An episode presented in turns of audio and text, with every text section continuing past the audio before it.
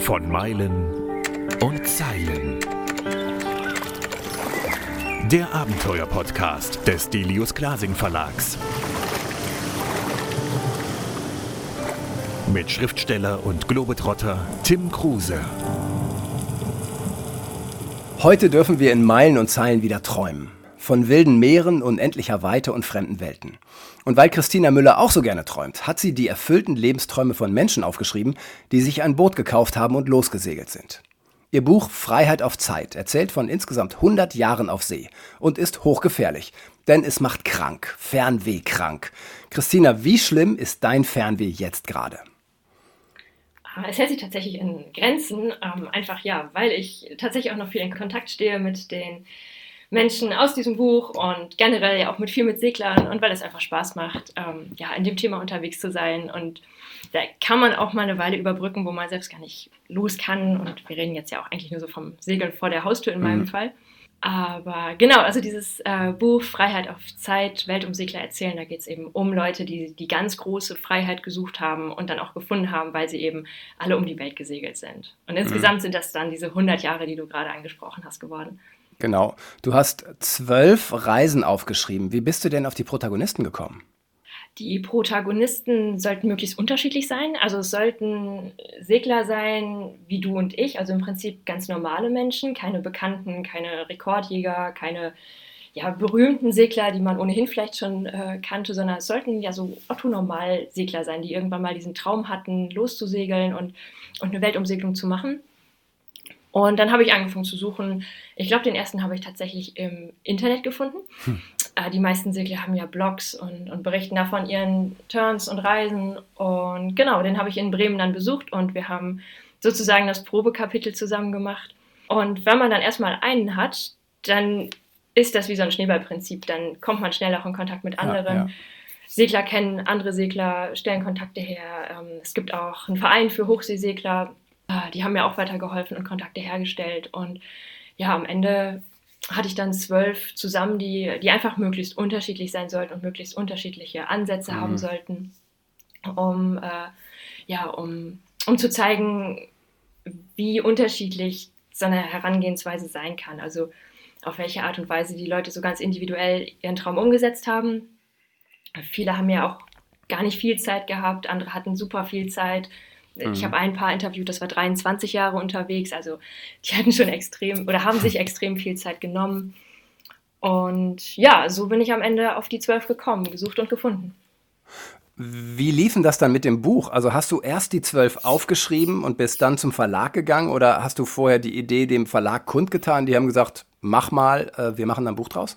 Ah, also ich hatte erst die Idee und habe die Idee vorgestellt und genau, dann war die, der Vorschlag, erstmal ein Probekapitel zu realisieren, was ich dann mit besagtem Bremer Weltumsegler, der sogar ein Doppelweltumsegler ist, also der auch zweimal um die Welt gesegelt ist, äh, gemacht habe. Mhm. Und genau, das ist dann schon diesem Konzept gefolgt, dass, dass ich so im Hinterkopf hatte, ein Porträt zu schreiben über die Reise an sich aber auch mit so den ganzen Elementen wie die Karte, der Bootssteckbrief, ähm, das Interview am Ende mit den Fragen, was müssen angehende Weltumsegler wissen, was hat dir vorher keiner verraten, was hättest du super gerne gewusst, was hat dir gefehlt, Sachen, die man Segler, vor allem Weltumsegler einfach gerne mal fragt, wenn man so mhm. mit denen ins Gespräch kommt. Genau, und nach, dem, ähm, nach der Struktur war das Kapitel dann auch schon aufgebaut, noch ein bisschen zu lang, aber gut. Und ja, so ging das dann los. Hast du das Buch ein bisschen für dich auch geschrieben, weil du selbst davon träumst, irgendwann mal auf große Tour zu gehen? Hm, nein, eigentlich nicht. Also das war gar nicht der, der Antrieb. Ich fand das Thema so super spannend und ähm, wollte so gerne mehr über ja, Weltumsegler lesen. Das war eigentlich der, der Anfang. Ähm, ich hatte ein Buch gelesen über eine französische Familie, die mit ähm, fünf Kindern, am Ende waren es sechs, rund Südamerika gesegelt ist. Und das war eigentlich ja überhaupt das erste Buch, was ich jemals über Langfahrtsegler gelesen hatte. Und das war total faszinierend und ich wollte einfach ja, diese ganzen Bücher gerne mal lesen und mir war aufgefallen, dass das halt schon am Ende manchmal sich ein bisschen ähnelt, die Reiseberichte. Und ich dachte, kommt doch mal zum Punkt, erzählt doch mal auch so den, den Kern der Geschichte, mhm. so von diesen entscheidenden Momenten. Wann seid ihr überhaupt auf die Idee gekommen und was waren dann so, ja, die, die Knackpunkte bei der ganzen Reise und woran ist es fast gescheitert? Und einfach so ein bisschen die Essenz aus der Geschichte. Und ähm, so ein Buch habe ich eigentlich gesucht, wo so verschiedene mhm. Leute ihre Geschichten erzählen und das gab es noch nicht. Und da war ich dann ganz glücklich, dass ich die Idee hatte, dieses Buch selbst zu schreiben. Die Idee ist auch super, weil genau wie du sagst, es sind halt ähm, so komprimierte Geschichten, dass man so mitfiebert und denkt so, boah, wie viele gute Ideen die Leute haben, was sie alles machen. Was ist deine Lieblingsgeschichte aus dem Buch oder kannst du das gar nicht sagen? Äh, doch schon. Ich habe schon Lieblingsgeschichten. Also eine definitiv nicht, weil dafür sind die Sachen, also die Reisen einfach alle zu cool. Ähm, das hängt ja auch so ein bisschen dran, also man kann es an verschiedenen Faktoren ausmachen. Manche haben halt mhm. total spannende Boote, mit denen man gerne mal unterwegs wäre. Manche haben eine total coole Route gehabt, wo man sagt, boah, das, das wäre eigentlich so eine Traumroute. Ähm, ja, ganz konkret finde ich Kapitel 1 sehr cool. Da geht es um ein Paar aus Hamburg, das mhm. ähm, nach Patagonien gesegelt ist und dann weiter um die Welt. Ähm, deshalb ist es vielleicht auch Kapitel 1 geworden. Es gibt aber auch ein paar, also das meiste muss man dazu sagen, sind tatsächlich Paare, auch wenn es auch eine Familie gibt und einen Einhandsegler. Das war auch die Idee zu zeigen, ähm, was für Crews da draußen eigentlich unterwegs sind. Aber tatsächlich sind die Mehrheit der Weltumsegler ja Paare und so sind eben auch in meinem Buch die meisten Protagonisten Paare. Und in Kapitel 3 gibt es ein Paar, das ist gleich dreimal unterwegs gewesen mit drei unterschiedlichen Schiffen und die sind mittlerweile auch schon an die 70, vielleicht sogar über 70 und sind immer noch unterwegs. Mittlerweile halt mit einem Hausboot, mhm. das sie sich auch selbst gebaut haben, wie auch die Schiffe davor. Also unfassbar aktiv und ähm, umtriebig. Und ja, die sind halt immer noch unterwegs und wohnen auch auf ihrem Hausboot und haben auch noch ein anderes Boot. Und das ist natürlich unglaublich inspirierend, wenn man diese Leidenschaft für ein Leben auf dem Wasser und am Wasser immer noch in, ja, es ist jetzt kein hohes Alter, aber es ist doch ja ein Alter, wo manche ja, schon ja. An, anfangen, auf, ans Aufhören zu denken. Und das tun die halt überhaupt nicht. Und das ist natürlich klasse, wenn man das mitbekommt. Und wie gesagt, ich stehe mit vielen auch noch so ein bisschen in Kontakt und, und das ist auch mhm. sehr schön. Was ist denn so dein Traum? Also du bist ja noch total jung und irgendwann will man ja auch so Träume realisieren. Wovon träumst du denn konkret? Gerne viel segeln und, und weiter segeln, aber ansonsten bin ich eigentlich ganz happy und glücklich mit meinem Leben. Also du hast dieses Buch geschrieben, ohne dass du irgendwie im Hinterkopf hattest, oh, irgendwann muss ich auch mal los über den Ozean, um die Welt, wie auch immer. Ja, absolut. Ähm, also mein Traum war eher mal ein Buch zu schreiben. Und, ähm, okay. und ich war eigentlich super glücklich, als ich diese Idee hatte zu dem Buch, wo ich auch dachte, das ist eine zündende Idee, das funktioniert. Weil man kann ja nicht ein Buch schreiben, ohne eine gute Idee zu haben. Und, mhm. und ich hatte das dann mhm. auch relativ klar vor Augen, wie das aussehen soll. Und den Inhalt finde ich natürlich total spannend und total faszinierend. Das macht unheimlich viel Spaß, dieses Thema. Aber eine Weltumsegelung, also ich komme von einem kleinen Binnensee. Und eine Weltumsegelung war für mich einfach immer super weit weg, auch irgendwie super gefährlich. Und ähm, ehrlich gesagt nichts, was ich mir jemals realistisch hätte vorstellen können, wie wahrscheinlich ganz viele Menschen, die dieses Buch lesen oder die überhaupt Weltumseglerbücher lesen oder mhm. Abenteuerbücher. Und deshalb hat das vielleicht auch so viel Spaß gemacht, diese, diese Segler zu löchern und denen die ganzen Fragen zu stellen, weil, weil man das natürlich so als nicht geborener Abenteuer aufsaugt wie so ein Schwamm und denkt, boah, Wahnsinn, wie, wie die das einfach machen, wie die einfach diese Entscheidungen treffen, einfach lossegeln und die die konnten das irgendwie gar nicht, aber die machen das trotzdem. Und das ist natürlich dann aus der Perspektive des Fragengestellers total spannend und total toll. Vor allem, wenn man dann doch so relativ neu und unbeleckt in diesem Metier ist und nicht schon selbst dreimal um die Welt gesegelt ist und schon mhm. genau weiß, ah, und der schönste Ort in der Karibik ist übrigens die Insel und dann der kitzeligste Moment auf dem Indischen Ozean ist immer dann südlich von weiß ich nicht wo. Also so diese vielleicht sogar etwas naive Herangehensweise. Ähm, mhm. Vielleicht ist die sogar ganz, ganz gut gewesen. Wie hat der Verlag reagiert? Also du hast dann das Probekapitel abgegeben, die haben es eingekürzt und gesagt, das ist gut, mach jetzt mal. Und wie lief das dann weiter? Äh, ja, ich habe dann mehr Weltumsegler gesucht ähm, und habe, also das Kapitel habe ich, glaube ich, selbst etwas eingekürzt. Und ich wollte dann ja Leute haben, die möglichst unterschiedlich sind, also die möglichst mhm. unterschiedliche Sachen gemacht haben, weil Weltumsegelung ist ja definitiv nicht gleich Weltumsegelung. Das war ja auch Ziel des Buches, das rauszustellen, dass wenn man diesen Traum hat, dann kann man den auf total unterschiedliche Art und Weise umsetzen. Und es gibt Leute, die die haben halt wenig Zeit, mhm. dafür viel Geld ähm, oder also vielleicht viel Geld, weil sie vielleicht ein Unternehmen haben oder ähm, äh, einen anstrengenden Job, der aber viel einbringt. Und für solche Leute ist vielleicht dann sowas wie die, äh, wie die World Ark, also so eine organisierte Flottille um die Welt was. Und deshalb gibt es dann eben ein Kapitel, da geht es um äh, eine Crew, die, die mit dieser organisierten Flottille in nur 14 Monaten um die Welt gesegelt ist. Weil ich das einfach spannend fand zu zeigen, das gibt's und das geht und so funktioniert mhm. das übrigens.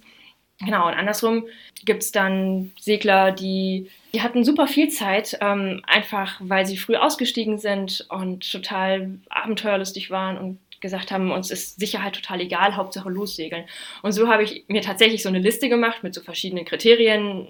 Route sollte möglichst unterschiedlich sein, ähm, Schiff sollte möglichst unterschiedlich sein. Also ich wollte kleine Schiffe dabei haben, ich wollte große Schiffe dabei haben, ähm, ich wollte die unterschiedlichen Materialien zeigen, die man klassischerweise als Weltumsegler so im Kopf hat, wenn man wenn man sich ein Schiff kauft. Mhm. Also die Frage, soll das jetzt ein GFK-Schiff oder ein Stahlschiff oder ein Aluschiff sein? Also ich wollte unbedingt die verschiedenen Schiffstypen zeigen, mit denen Leute sowas machen. Wie groß sind diese Schiffe auch? Was ist da für Ausrüstung drauf? Das wird ja auch alles in den ähm, Tabellen zu den Schiffen beschrieben. Genau, und mhm. äh, die Crew sollte möglichst unterschiedlich sein. Also ich hatte diese Liste, wo eben so verschiedene Kriterien drin standen und die hat sich so peu à peu dann gefüllt mit Protagonisten, wo dann eben ganz wichtig war, dass keine Crew jetzt doch was ähnliches und gemacht hat. Also ich wollte jetzt nicht unbedingt zweimal die klassische Barfußroute in drei Jahren erzählen, ähm, sondern ja, vielleicht einmal, aber die nächste Reise musste dann rund Kap Horn gehen mhm, mhm, und die von dem nächsten Protagonist musste dann vielleicht von jemandem sein, der, der gerade erst mit der Schule fertig war und, ähm, und sich das Schiff von seinen Eltern geliehen hat. Also irgendwie ein ganz unterschiedlicher Aspekt musste immer dabei sein. Irgendwas Besonderes, was die anderen noch nicht hatten. Du sagst, dass dein ältester Traum oder einer der ältesten Träume war, dass du schreiben wolltest, immer mal ein Buch schreiben. Äh, das kenne ich, das ist bei mir genauso. Also ich wollte als Kind immer Fußballspieler, also Fußballprofi oder Schriftsteller werden. Und ich habe aber immer irgendwie nie so richtig gewusst, worüber ich schreiben soll, bis ich eben anfing, selbst ein Abenteurer zu werden. Und dann war klar, ich schreibe eigentlich immer nur über mich und meine Abenteuer. Jetzt hast du das aber ein bisschen anders gemacht. Trotzdem musst du ja irgendwie wissen, wie man schreibt. Machst du das quasi aus dem Bauch heraus? Hast du dir da was eingeeignet? Oder also bist du Naturtalent oder weißt du, also woher kommt, denn das ist ja auch ein Handwerk, woher kommt das? Ähm, ich habe in der 10. Klasse ein Praktikum in der Lokalredaktion gemacht bei uns im Ort und äh, seitdem wollte ich eigentlich Journalistin werden und habe dann auch ganz viele Praktika in dem Bereich gemacht und eigentlich immer geschrieben, so als Nebenjob im Studium. Mhm. Und dann habe ich schließlich ein Volontariat gemacht bei der Yacht und da arbeite ich auch als Redakteurin. Also Schreiben ist schon mittlerweile mein Job und mein Beruf. Mhm. Und genau, das Buch hat da sicherlich auch vielleicht ein bisschen Übung reingebracht. Und schön war vor allem auch, dass man so, oder dass ich das in, in meinem Stil machen konnte, in meinem, ja, noch etwas äh, unbedarften Stil vielleicht auch, aber dass ich da eigentlich, ja, sehr, sehr frei schreiben konnte. Und das hat viel Spaß gemacht. Also das ist schon mal unheimlich viel wert, dass man nicht so ein Korsett umgespannt kriegt, sondern echt schreiben kann, wie man möchte. Das ist schon mal gut. Und ich empfinde dein Buch echt als so eine Art Liebesgeschichte ans Reisen. Und ich finde, das kommt rüber. Es kommt schon deine Stimme rüber in dem Buch.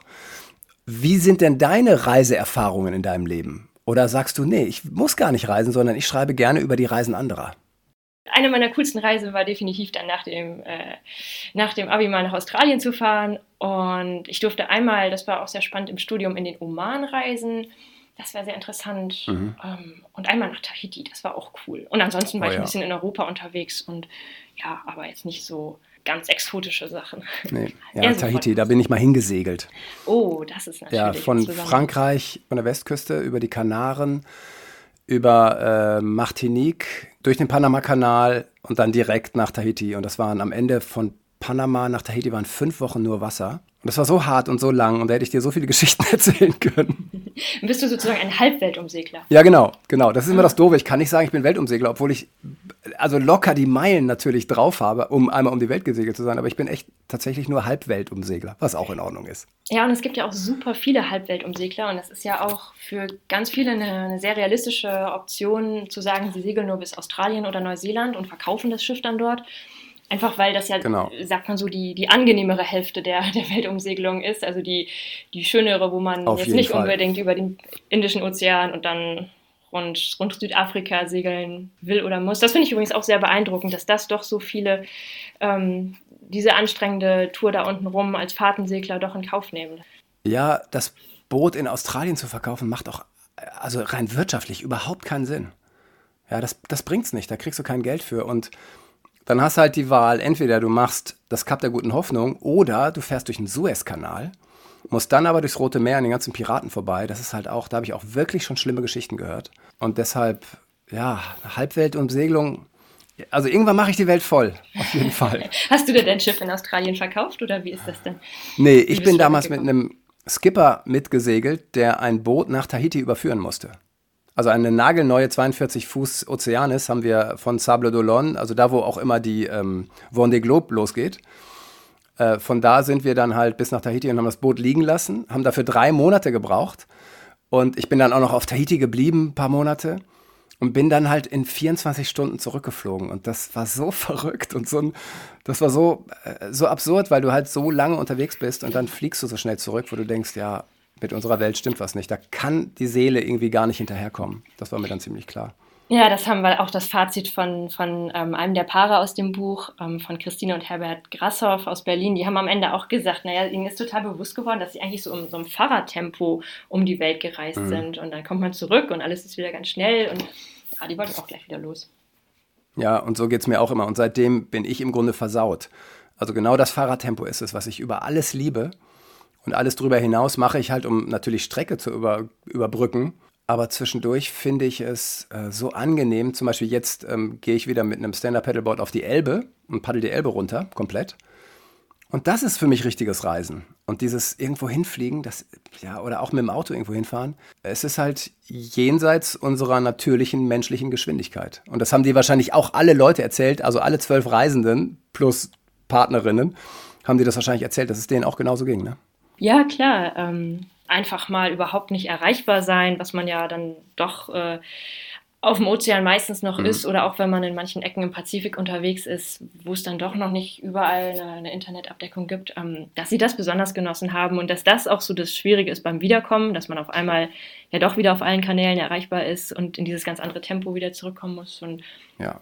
dass dieses, äh, dieser Übergang dann, der ist schon den allermeisten sehr schwer gefallen. Und mhm. was auch sehr spannend ist, wenn man mit Leuten spricht, die wirklich so lange zusammen unterwegs waren. Also viele sind ja fünf, sechs Jahre unterwegs gewesen, so als Paar, die, mhm. die sprechen immer ziemlich aus einer Stimme. Also die, die bringen ihre Sätze gegenseitig zu Ende und äh, sind sich doch ziemlich einig in den meisten Dingen. Das ist sehr interessant. Wow. Was haben die gesagt? Also als Feedback, was kam von denen, als Freiheit auf Zeit rauskam? Oh, ich glaube, die fanden das gut. Also ich äh, glaube, die hätten das ja nicht gemacht, wenn, wenn sie keine Lust drauf gehabt hätten. Und die fanden das, glaube ich, schon nee, schön. aber ich meine, als das Buch rauskam, also dann haben die sich doch wahrscheinlich auch geäußert und gesagt, hey, danke, das hast du gut gemacht oder, oder auch nicht oder wie auch immer. Doch, doch, schon, auf jeden Fall. Also ähm, sogar mein, mein, ich sag mal, mein Übungsvolt-Umsegler, mein erster, der Wolfgang mhm. Weber aus Bremen, ähm, der mit, mit Gästen um die Welt gesegelt ist und das auch immer noch äh, macht, der, ähm, der also wirklich viel Erfahrung hat und auch selbst mal ein Buch geschrieben hat, den Segelknigge. Äh, der war auch Ach, ganz angetan. Ach, das kennst du ja. Das kenne ich das Buch. ja, genau. Das ist, der hat viel Erfahrung, der war am Anfang sehr skeptisch, ähm, hat er mir später mal verraten und meinte, ach, also hm. noch ein Weltumseglerbuch, gibt doch schon so viele. Und aber trotzdem hat er sich eben darauf eingelassen, dieses Probekapitel mit mir zu machen. Und Wolfgang kann sehr gut erzählen von sehr vielen Geschichten. Mhm. Und am Ende war er tatsächlich, also das glaube ich ihm auch, ähm, war er ganz angetan, meinte, ja, das ist doch nochmal irgendwie was anderes, weil eben diese ganz unterschiedlichen Geschichten drin sind und so viele mhm. verschiedene Perspektiven. Und naja, das habe ich ihm jetzt einfach mal geglaubt. Ja, kannst du ruhig. Also ich habe es auch total gerne gelesen und habe mich gefragt, wie du es gemacht hast. Also bist du dahin gereist, persönlich, und hast dann äh, irgendwie ein Aufnahmegerät, also dein Handy hingelegt und aufgenommen, was die gesagt haben? Oder hast du mitgeschrieben oder wie lief das rein praktisch ab? Äh, ja, alles. Also ich bin auf jeden Fall hingefahren, nur bei zwei nicht. Einer war noch im Pazifik unterwegs, als ich äh, mit ihm gesprochen habe. Das haben wir über Skype gemacht. Und der andere war, ich glaube, der war in Süddeutschland und wir hatten es zeitlich nicht mehr geschafft, dass ich noch mhm. hinfahre. Aber ansonsten war ich bei allen, genau, die sind ähm, in ganz Deutschland verteilt gewesen. Das war auch so ein Kriterium. Ich wollte natürlich auch, dass, dass ganz Deutschland so ein bisschen repräsentiert ist, also dass Leute aus dem Norden und aus dem Süden dabei sind. Und so ist es auch. Also das ist so ein, eine, ja, ein bunter Ritt durch Deutschland gewesen. Und ich habe alle so für mindestens einen Tag besucht. Manche Gespräche haben auch knappe zwei Tage gebraucht. Und mhm. wir haben, also wenn so ein Weltumsegler mal als Erzählen kommt, dann erzählt er halt auch nicht. Dann, ja. dann geht das von Höcksken auf Stöcksken und wenn man 23 Jahre unterwegs war, dann kann man auch viel erzählen. Und so war das dann auch. Und klar, ich habe ein äh, Aufnahmegerät mitlaufen lassen, ein Tonbandgerät und habe auch mitgeschrieben ähm, und wir haben uns Fotos angeguckt und sie haben ja auch tonnenweise Fotos mitgegeben, weil wir für das Buch natürlich auch ein paar mhm. Fotos brauchten und wir haben zusammen die Weltkarten gezeichnet, also die meisten haben dann nochmal ihr Logbuch rausgekramt und ich hatte so eine Vorlage für die Weltkarten, äh, wo die, ähm, die Reise dann, also die Route eingetragen wurde mit, mit den Daten, wann sie jeweils da waren, weil ich das auch als, als Inspiration ganz gut fand, so zu gucken, wann muss man denn als Weltumsegler eigentlich wo sein? Weil man folgt ja so ein bisschen so einem Fahrplan, so dem mhm. Fahrplan der, ähm, der Wirbelstürme, wenn man so will. Muss man ja immer gucken, dass man ja zur rechten Zeit am rechten Ort oder am rechten Ozean ist. Und das kann man auch ganz gut sehen, wenn man diese Karten sich anschaut, wann die Leute denn immer wo sind. Dann mhm. ist es immer klar, im Frühjahr ist man da und da und im Herbst ist man irgendwie da und da. Und ja, das sollten diese Weltkarten auch zeigen. Und so haben wir dann da irgendwie meist ein bis zwei Tage mhm. gesessen, manchmal auch an Bord und ja, manchmal einfach in der Wohnung und die haben erzählt. Und ich hatte natürlich einen riesigen Fragenkatalog mit, äh, mit bestimmten Fragen, die ich halt durchgehen wollte, gerade für diesen Interviewteil am Ende, aber auch für die Geschichte an sich. Mhm. Uns hören ja so viele Menschen zu, weil wir eben Meilen und Zeilen heißen. Und es geht ganz viel um Zeilen. Und so viele Menschen träumen davon, mal ein Buch zu schreiben, äh, ja, irgendwie mal in die Richtung zumindest zu gehen. Und du hast es gemacht. Und also erstens, das ist schon bewundernswert und ich habe da auch immer total viel Respekt davor, weil ich ja selber weiß, wie es ist zu schreiben. Und für mich ist es häufig nicht nur Spaß, sondern auch echt eine Quälerei. Und man unterschätzt immer, wie wahnsinnig viel Arbeit es ist. Ja, dann hat man so ein Büchlein vor sich, was man in fünf, sechs Stunden durchliest. Man ahnt aber nicht, dass da Monate, teilweise Jahre Arbeit drin stecken. Wie ist das für dich? Ja, es war super viel Arbeit, auf jeden Fall. Das Schreiben ist schon, äh, ist schon Arbeit.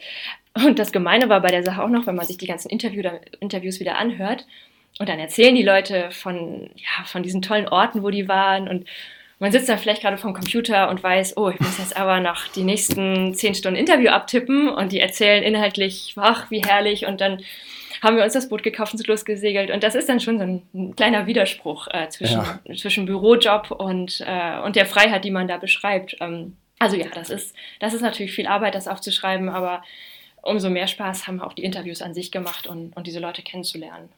Wie war es dann für dich, als das Buch schließlich als alles durch war, ja, das Lektorat und Bilder raussuchen und anordnen, der, der, dieser ganze Wust an Arbeit und irgendwann wird einem ja dann meist vom Verlag das Buch zugeschickt und man hält es in den Händen. Wie war das für dich? Ja, irre, total irre. Also das ist natürlich ein Wahnsinnsmoment. Es ist auch super schön geworden, finde ich. Es mhm. Hat so ein ganz buntes, ansprechendes Cover mit so einem Boot, das in die Sonne, den Sonnenuntergang segelt, aber trotzdem so ein bisschen abstrakt, während viele andere Weltumseglerbücher ein sehr konkretes Foto bisher immer so hatten. Und ja, das war ein total geniales Gefühl, dass es fertig war und äh, diese ganze Arbeit, die da so drin steckte, dann endlich in diesem fertigen Produkt gemündet ist. Das war ein klasse Gefühl. Ja, ist so ein Baby, was auf die Welt kommt, so ein bisschen, ne? Ja, definitiv, auf jeden Fall. Ja. Und dem will man dann auch so ein bisschen auf die Sprünge helfen und sagen, los jetzt hier, jetzt lernen laufen und äh, geh in die genau. Buchhandlung. Genau. Also ja, nee, das, ja. das war toll. Als letzte Frage, was hast du denn jetzt für Pro Projekte? Also ich meine, man schreibt ja nicht nur ein Buch in seinem Leben normalerweise. Ja, ich, ich hoffe. Ähm, ach, ich habe viele Ideen, aber man braucht auch viel Zeit dafür. Und als ich das Buch geschrieben habe, war ich noch Studentin und mhm. hatte irgendwie mehr Zeit, hatte ich den Eindruck. Und insofern, glaube ich, muss das nächste Projekt noch ein bisschen warten, bis, ja, bis vielleicht mal wieder mehr Zeit da ist. Hast du eine Idee? Wann das sein wird oder wovon das Buch handeln wird? Nee, genau, wovon das Buch handeln wird? Ah, bestimmt vom Segeln, das ganz bestimmt. Mhm. Aber wovon konkret, äh, das verrate ich jetzt noch. Kann ich verstehen. Ich bin mit meinen Ideen auch immer sehr sparsam, habe immer totale Angst, dass die geklaut werden. Ähm, meist passiert das nämlich nicht, weil das eben einfach eine Idee ist, die genau zu dir passt und die werden dann nicht geklaut. Das habe ich erfahren, weil ich habe dann irgendwann auch mal so ein paar Ideen kundgetan und die hat nie einer aufgegriffen, wo ich dachte, hm, komisch, war doch eine geile Idee. Ähm, mhm. Ja, sind halt alles Bücher, die ich noch irgendwann schreiben muss. Ja, ja. naja, es muss ja auch irgendwie also es muss schon spruchreif sein, wenn man sowas sagt, nicht? Und das, äh, so, dass ja. man den Eindruck hat, man hat vielleicht einen Plan, sonst ist das vielleicht noch nicht spruchreif. Ja. Christina, vielen, vielen Dank für das Gespräch. Ich wünsche ganz viel Glück, Millionen von Lesern und Leserinnen für dein Buch und dass das ordentlich durch die Decke geht. Ja, ich bedanke mich auch. Vielen Dank, hat viel Spaß gemacht. Ja, danke. Das war von Meilen und Zeilen Der Abenteuer-Podcast des Delius Glasing Verlags. Mit Schriftsteller und Globetrotter Tim Kruse.